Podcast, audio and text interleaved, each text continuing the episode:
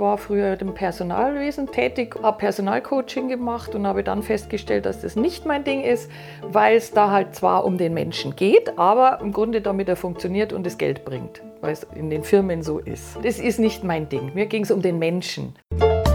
Das sagt Claudia. Sie ist 64, Heilpraktikerin und auf ihrem Praxisschild draußen stand auch, ich mache Hypnose. Also wenigstens so ähnlich. Und ich habe dann bei ihr geklingelt und gefragt, ob sie mir davon erzählen möchte. Und sie hat gesagt, ja, erkläre ich Ihnen gern. Und beim Verabreden dachte ich, ja, Theorie ist schön, aber Praxis vielleicht noch schöner. Wir haben also auch eine Hypnose gemacht. Während unseres Gesprächs dabei war Nelly eine sehr charmante Labrador-Hündin. Eine bessere und nettere Gesprächsatmosphäre hätte ich mir nicht wünschen können. Einfach angequatscht. Der Podcast mit Corinne Schied. So, Frau Eberhardt, ich sag's gleich, ich habe überhaupt keine Ahnung von Hypnose. Hab natürlich davon schon gehört, aber ich weiß überhaupt nicht, um was es geht. Mhm. Und ich freue mich, wenn Sie mir da weiterhelfen können. Kann das auch mal schiefgehen, so eine Hypnose? Nein, die kann überhaupt nicht schiefgehen, weil letztendlich ist die Hypnose, das, äh, das Wort an sich bedeutet im Grunde, dass man in einen Zustand der Entspannung geführt wird. Das ist wie autogenes Training, da kann auch nichts schiefgehen. Also der Hypnotiseur führt in die Hypnose, durch die Hypnose in eine Entspannung und derjenige, der hypnotisiert wird, kann in dem Zustand in seinem Unterbewusstsein Veränderungen vornehmen. Das kann nur der Hypnotisierte, also nur der, der in dieser Entspannung ist. Und das ist auch nur eine Entspannung, wie wir sie täglich erleben, in der Früh beim Aufwachen, abends beim Einschlafen. Kennt jeder, stiert aus dem Fenster und weiß eigentlich gar nicht, was er sieht. Das ist genau der Zustand. Mehr ist das nicht. Das ist keine Willenlosigkeit oder irgendwas, sondern ein bestimmter Zustand, eine bestimmte Frequenz im Gehirn, in der diese, das Unterbewusstsein eben zugänglich ist. Das haben wir jeden Tag immer wieder. Aber wenn wir das jeden Tag immer wieder haben, dann würde man ja nicht zu Ihnen kommen und würde mhm. sagen, können Sie mir helfen, diesen Zustand zu doch, erreichen? Doch schon, genau deswegen, weil Sie täglich diesen Zustand haben und in diesem Zustand Ihr Unterbewusstsein selber programmieren. Aber das ist evolutionsbedingt, das erkläre ich auch gleich noch, ähm, in die negative Richtung. Alles, was Sie denken, was Sie fühlen, was Sie machen, wird im Unterbewusstsein abgespeichert. Es wird noch aussortiert, was jetzt wichtig ist oder was nicht. Aber wenn Sie eine starke Emotion haben, tut das Unterbewusstsein das als wichtig erachten und einspeichern. Aber leider ist der Mensch dazu programmiert, aus eben, wie ich gesagt habe, evolutionsbedingten Gründen. Das heißt einfach ein ähm, ja, überlebensnotwendig, dass er sich mehr über die negativen Dinge Gedanken macht wie über die positiven. Okay, also da würde ich gern stehen bleiben. Also ich denke, als Mensch neige ich dazu, das Negative größer zu machen, ja. als es nötig ist oder überhaupt als das Positive auch. Ja, unbedingt. Jeder macht es. Jeder ist dafür prädestiniert und gefährdet. Und das hat eben, wie gesagt, einen, einen evolutionsbedingten Grund.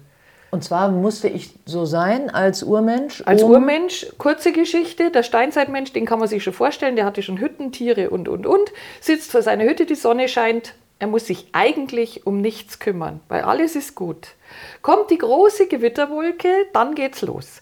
Ist es dachdicht? Wo sind meine Kinder? Habe ich genug Essen? Weil man weiß ja nicht, wie lang dann diese Katastrophe anhält. Habe ich genug Fressen für meine Tiere? Wo sind meine Tiere? Alle zu mir.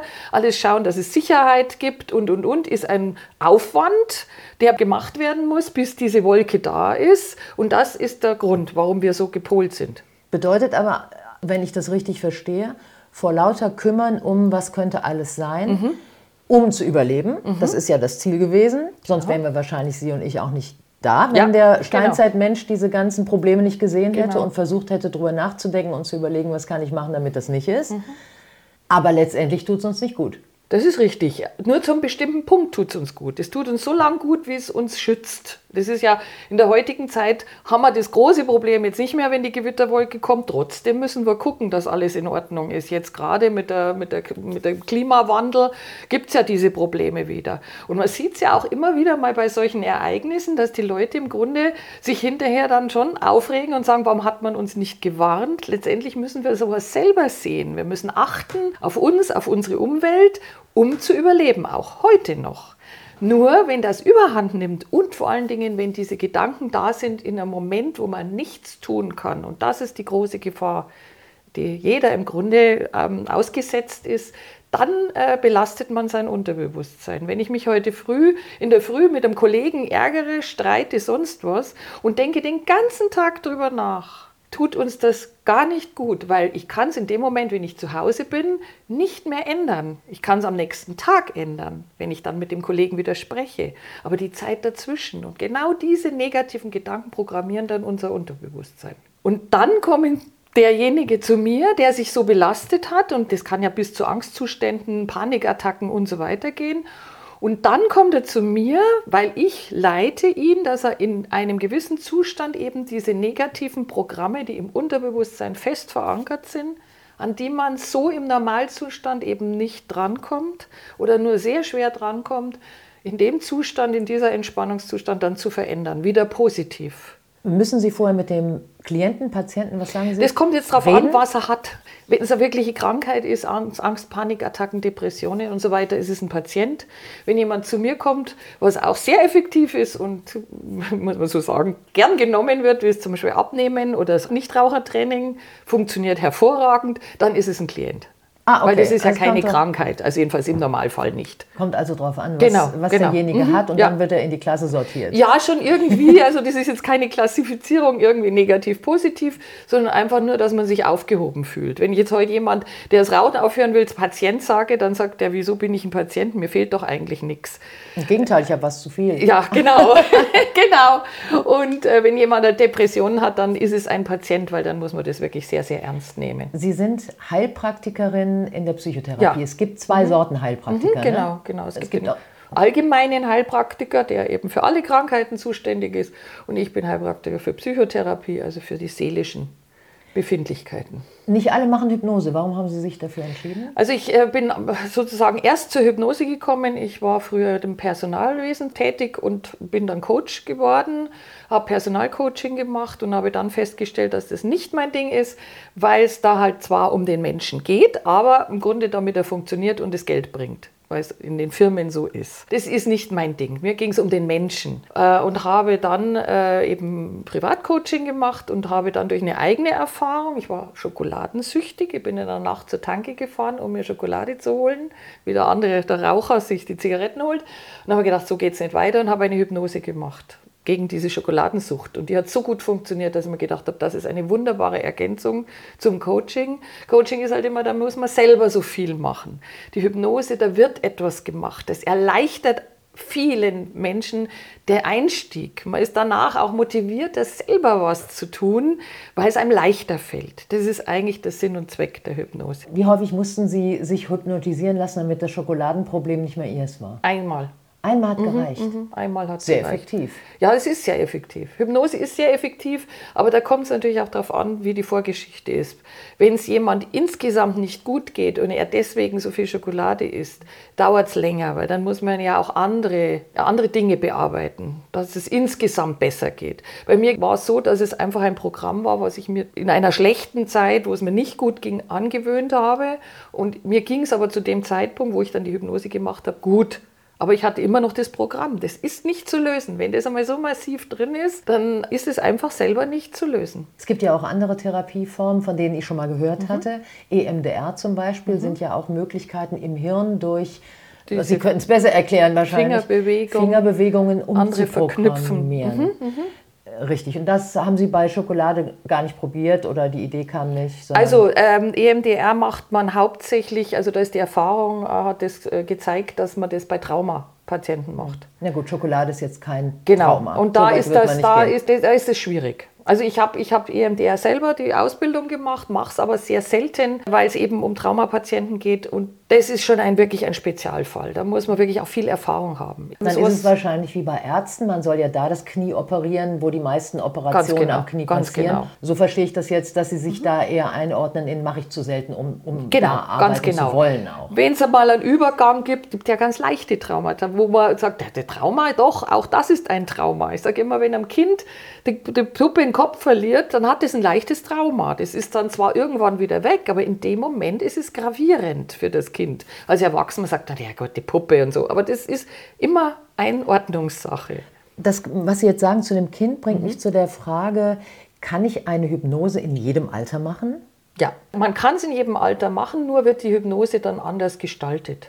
Also ich kann die auch schon bei kleineren Kindern machen und es kommt halt immer darauf an, was passiert da. Ein ganz kleines Kind oder Baby, da kann man nicht feststellen, wo man hin muss. Da kann man aber zum Beispiel auch Hypnose machen bei zum Beispiel medizinischen Eingriffen. Das mache ich jetzt nicht, aber eine Hypnose ist auch einfach ein Zustand der Entspannung, in der man auch operieren kann, um Schmerzen zu lindern. Also Zahnarzt. Genau, in Oberaudorf gibt es eine Zahnärztin, die sich spezialisiert hat auf Kinderzahnheilkunde und die arbeitet sehr viel mit Hypnose. Funktioniert gut. Und funktioniert sehr gut. Also da, da, bei Kindern normal macht man jetzt nicht schon irgendwelche gravierenden Veränderungen, das, weil man ja gar nicht weiß, was ist da schon und das geht nicht. Also würde ich auch nicht machen. Also ich fange so mit 10, 12 an, wenn es Schulprobleme gibt zum Beispiel, solche Sachen. Kann man jeden Menschen hypnotisieren? Man kann jeden Menschen hypnotisieren, wenn er in dem Moment, wo man das machen möchte, auch bereit ist dazu. Er muss nicht mal dran glauben. Aber man muss sagen, jetzt bin ich schon mal hier, jetzt mache ich mit. Ich habe das öfters mal, dass jemand geschickt wird von der Mama oder vom Ehepartner oder so. Und der sagt dann, ja, eigentlich glaube ich überhaupt nicht dran, aber jetzt, meine Frau hat es schon bezahlt, jetzt mache ich das einmal. Auch dann funktioniert es. Nur mitmachen muss man. Wenn man sich natürlich hinlegt und statt Entspannung dran denkt, drüber nachdenkt, was man dann nachher einkaufen muss, kann es nicht funktionieren. Aber dazu neigen Frauen gerne mal, ne? wenn man mm. sich hinlegt, dass, dass man dann, dann äh, anfängt, über alle möglichen Sachen nachzudenken, außer über das, was gerade eigentlich passiert. Ja. Kann das sein, dass Frauen da ein bisschen eher eine Neigung Nein. haben? Nein, Nein egal. gar nicht. Okay, Frauen gut. lassen sich da immer sehr gut drauf ein, weil viele Frauen sich ja schon viel mehr damit beschäftigt haben. Die machen dann Yoga oder schon mal autogenes Training oder sowas. Also eine Frau, die äh, etwas verändern möchte und die spürt, dass sie irgendwo eine Problematik hat, kümmert sich viel mehr um sich als ein Mann. Da sind wir natürlich beim Klassiker, ne? ja. ne? die Männer und genau. die Frauen und sind Arzt stark und, nicht und Arzt. Genau. Und die Männer brauchen das nicht. Ja, und genau. wie, wie, klingt denn das, wenn ich sage, ich gehe zur Hypnose? Ja, genau, ganz ja, genau. Um Gottes ganz Willen. Genau. Und, und würden Sie auch sagen, dass wenn Sie jemanden hypnotisiert haben, Sie auch mitkriegen, dass es ihm besser geht? Also wie, wie häufig ist es, dass Sie sagen, ah, nee, wir müssen noch mal oder hat gar nichts gebracht oder Sie sind einfach nicht der oder die Richtige dafür? Also der oder die Richtige nicht dafür gibt es nicht. Ich bitte meine Patienten, Klienten, je nachdem, dass sie selber in sich hineinfühlen man merkt es. Also man merkt es, entweder man hat die Hypnose, geht raus und sagt, wow, Wahnsinn, oder man merkt, so sagen wir zwei, drei Wochen später oder wie auch immer, man kann es vorher nicht sagen und schaut zurückwirken und sagt, Mensch, da hat sich ja wirklich was verändert. Man weiß unter Umständen erst mit Verzug, ob es was gemacht ja, hat. Und was es gemacht und hat. Und was es gemacht hat. Und ich bitte jeden, der bei mir ist, wirklich nicht dauernd drüber nachzudenken, mhm. was passiert, aber immer mal wieder in sich hinein zu fühlen, weil die kleinste Veränderung bringt auf den richtigen Weg. Es ist ja oft so, dass man einfach in einem Hamsterrad ist, immer negativ, immer negativ. Die Hypnose ist sozusagen Schalter umlegen, Hamsterrad in die andere Richtung. Und dann geht es eben los, dass man so kleine Veränderungen ins Positive honoriert. Und da sind wir wieder bei dem Punkt mit den negativen Gedanken, dass man diese positiven Veränderungen verstärkt, indem man immer wieder dran denkt und sagt, Mensch, toll und ach, eine Veränderung und dies ist schön und das ist schön. Also das ist dann die Gedanken Gedankenkontrolle, das ist jetzt bei mir so, dass ich das erarbeite vor der Hypnose, damit es auch danach weitergeht. Also ich sage nicht, es muss jemand zehnmal kommen, dass irgendwas passiert, sondern nach einem Mal ist schon eine winzige Veränderung bis große Veränderung, kann ich aber voraus nicht sagen. Und auf die baut dann der Patient auf selber. Und wenn er sagt, ja, das ist jetzt toll, die Richtung stimmt, ich brauche nochmal Unterstützung, dann kommt er nochmal. Gehen Sie durch die Gegend, also Sie sind ja nicht nur Therapeutin, sind ja auch eine normale Claudia ja? Eberhardt. Ja? Wenn Sie jetzt da rumlaufen, denken Sie, ach, die können es mal gebrauchen? Nein, oder gar nicht. Nein, gar nicht. Gar nicht. Also was mir manchmal auffällt, also interessanterweise im Privaten selten. Außer eine ja, Freundin hat irgendwie ein Problem, der sehe ich das natürlich an, aber das ist so. Aber was mir oft auffällt, ist, ist dass ich im Fernsehen Augen sehe und sage, oh, da stimmt irgendwas nicht. Aber das schiebe ich dann immer gleich weg, weil dem kann ich sowieso nicht helfen. Weil da sitze weg. ich davor entspannt und habe nichts zu tun und gucke nur und dann kommt es. Also das, das schon. Also ich habe da schon ein Gefühl dafür. Und wenn jemand bei mir sitzt und erzählt mir was, dann äh, bin ich da schon, sagen wir mal, man muss da schon fühlig sein. Man muss da schon auch die Zwischentöne hören, damit man weiß, wo will der überhaupt hin. Weil wenn er es genau wüsste, dann würde er nicht zu mir kommen. Also ich bin ja jetzt hier. Jetzt Ja. habe ich das erste Mal Sachen gehört über Hypnose. Ich hatte mal eine Freundin, die hat eine Hypnose gemacht und hat mir hinterher gesagt, Corinne, das musst du unbedingt auch machen. Und dann habe ich das auch kurz im Kopf gehabt, aber dann sind wieder andere Sachen gewesen. Und dass ich jetzt an ihrer Tür vorbeilief und bei ihnen geklingelt habe und dachte, ah, Hypnose und dass ich jetzt hier sitze, das ist alles nicht geplant. Und auch nicht, das haben wir dann, als sie gesagt haben, ja, okay, sie haben Lust mit mir zu reden, dann habe ich gedacht, könnten wir auch eine Hypnose machen? Haben sie gesagt, ja. Und dann dann würde ich sagen, ist jetzt der Moment. Also ich ähm, würde es sehr gerne machen.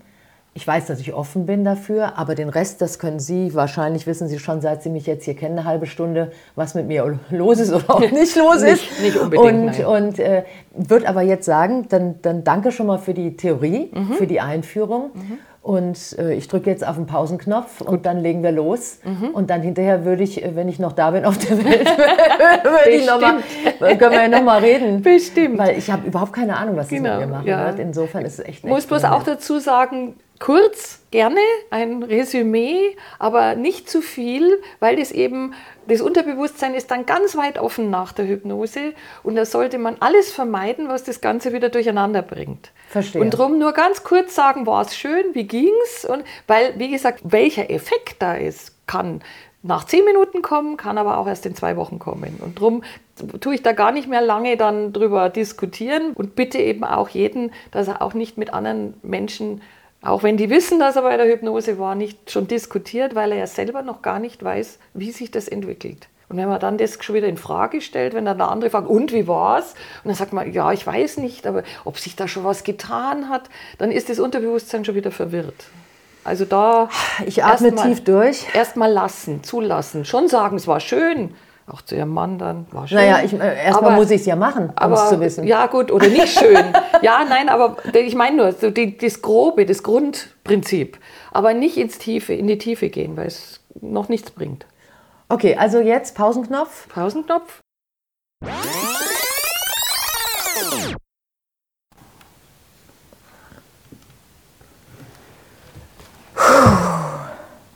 Einer Hypnose ist das Unterbewusstsein sehr weit offen und alles, was an dem Tag noch passiert, wird auch direkt ins Unterbewusstsein abgespeichert. Darum im Anschluss eigentlich nur ganz kurz die Frage, wie ist es Ihnen ergangen?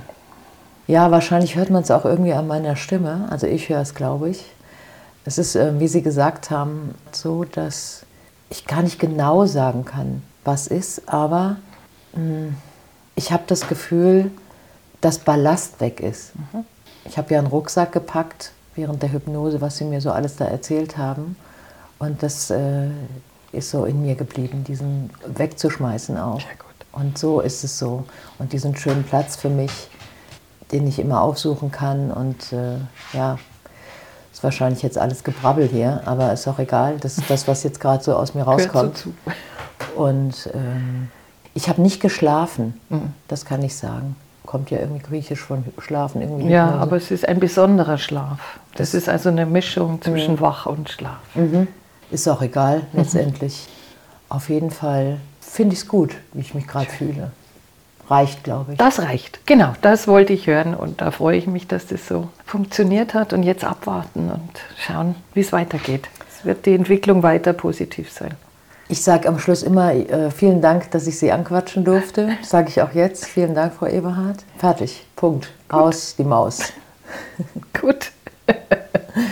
Schön. Das war mein Podcast. Einfach mal angequatscht. Dankeschön, dass du zugehört hast. Und vielleicht machst du es auch mal. Einfach jemand anquatschen. Für zwei Sätze, für zwei Minuten oder für ein ganzes Gespräch. Viel Spaß. Deine Corinne.